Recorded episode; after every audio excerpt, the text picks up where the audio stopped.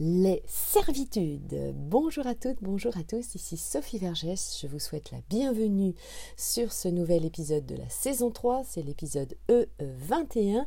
Nous allons parler aujourd'hui de la définition des servitudes, savoir qu'est-ce que c'est, comment ça fonctionne, à quoi ça sert. Cette saison a été créée à la demande de Sylvain et Julien, mes auditeurs Clubhouse, que je remercie d'ailleurs. Euh, et donc, eh bien, ce sont, euh, c'est une saison tout à fait modeste d'initiation au cours de droit immobilier. Cela aide également si euh, vous êtes étudiant en BTS profession immobilière pour réviser. Hein. Ça vous sert de fiche de révision, donc profitez-en, partagez, abonnez-vous écoutez et réécoutez les épisodes. Et évidemment, vous pouvez m'envoyer des commentaires, des messages sur les différents réseaux sociaux pour savoir eh bien, quel épisode vous souhaiteriez que j'aborde évidemment dans cette saison ou dans les autres saisons, puisque vous savez que je vous ai créé euh, déjà plusieurs centaines d'épisodes pour les actualités juridiques et bâtimentaires en immobilier et vous aider aussi à la reconversion professionnelle en un immobilier. Allez, j'arrête pour le préambule et nous commençons directement euh, le euh, sujet. Alors, lors de votre acquisition ou de votre investissement en immobilier, vous allez peut-être ou pas, hein. c'est tout l'objet évidemment aussi de cet épisode, c'est de vous sensibiliser aux euh, servitudes. Alors il y a différentes sortes euh, évidemment de euh, servitudes, nous allons les voir dans cet épisode, hein, puisque vous l'avez compris, c'est l'objet.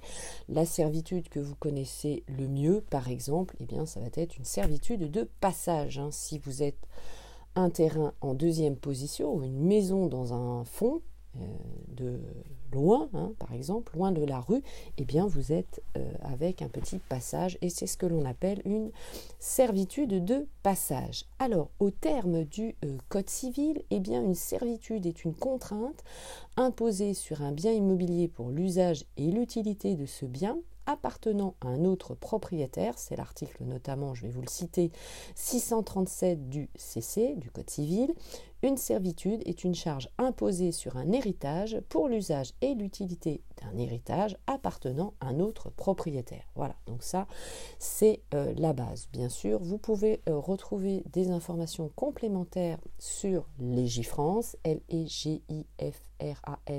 CE, le site du gouvernement vous avez évidemment gratuitement accès à euh, tous les codes que vous pouvez télécharger, dont le code civil bien sûr. Cette information, ces informations sont issues donc de l'article de euh, capital.fr sur leur site internet sur justement les servitudes, la définition et le fonctionnement et sur eh euh, le site du euh, gouvernement. J'ai trouvé cet article intéressant, je vous le partage, mais vous avez d'autres informations dans l'article et là l'objet ici, vous le savez, c'est de vous résumer les informations les plus pertinentes pour vous aider justement à investir mieux et plus rapidement, hein, avoir certaines informations en tête à votre portée.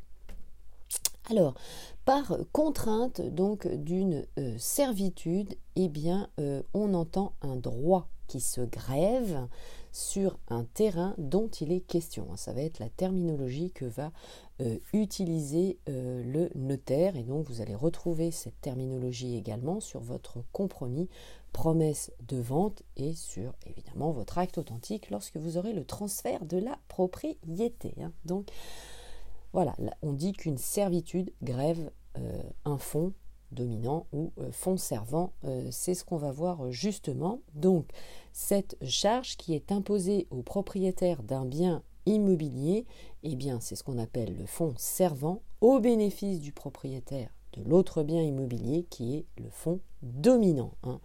Et donc, il n'y a pas de hiérarchie, bien sûr, entre les deux euh, propriétés. Alors, voyons ensemble maintenant euh, les euh, différentes catégories de servitude. Donc, vous avez notamment trois catégories.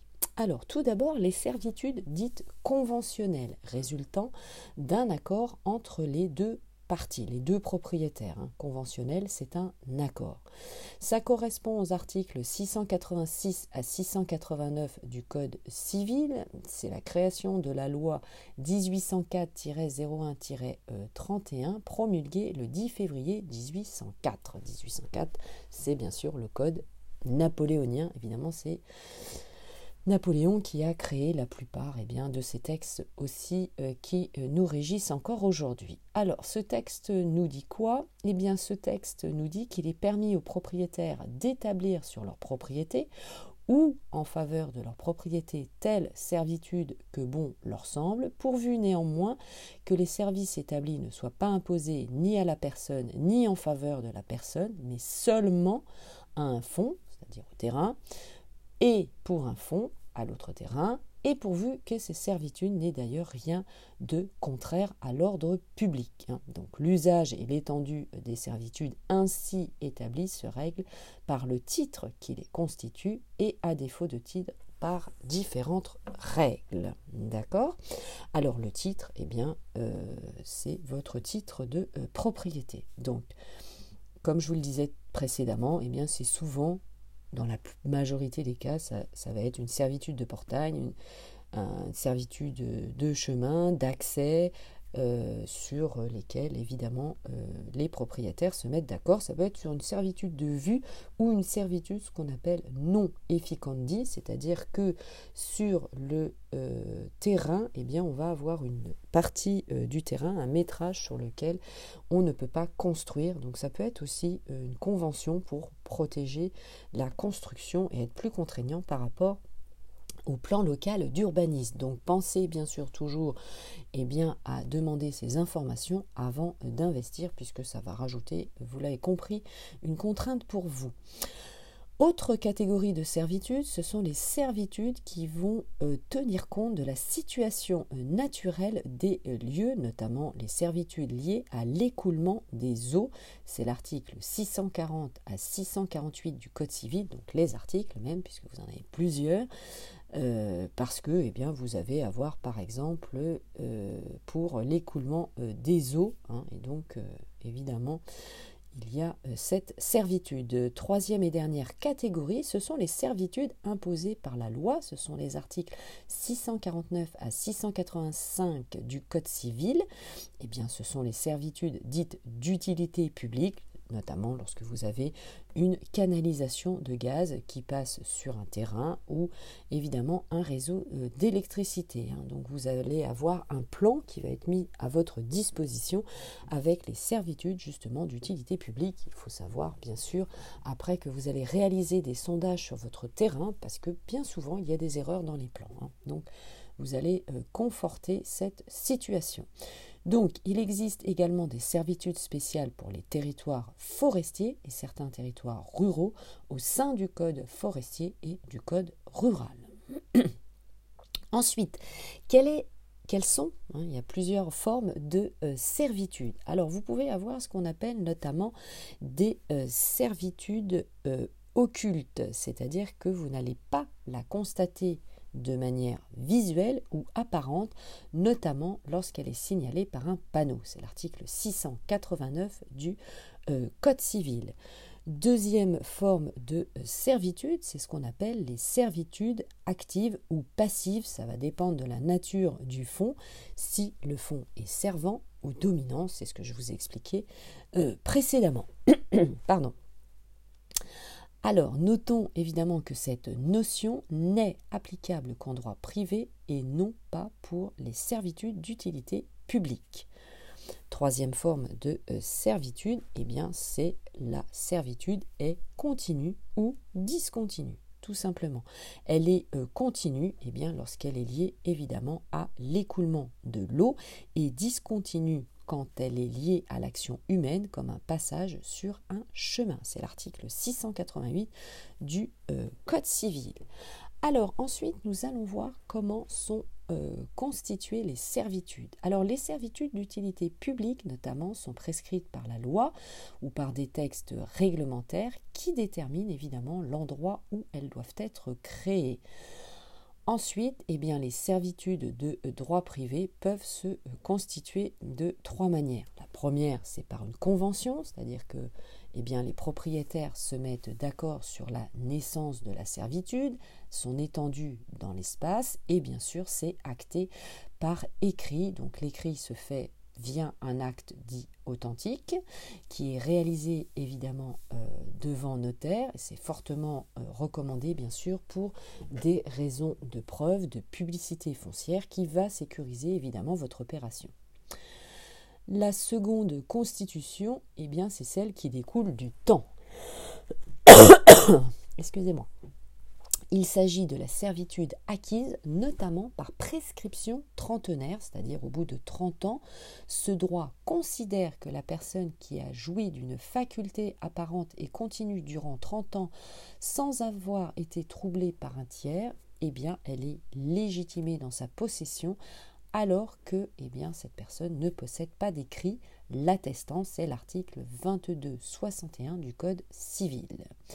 Dernière possibilité maintenant de constitution d'une servitude, c'est la servitude dite par destination du père de famille. Alors ça veut dire quoi?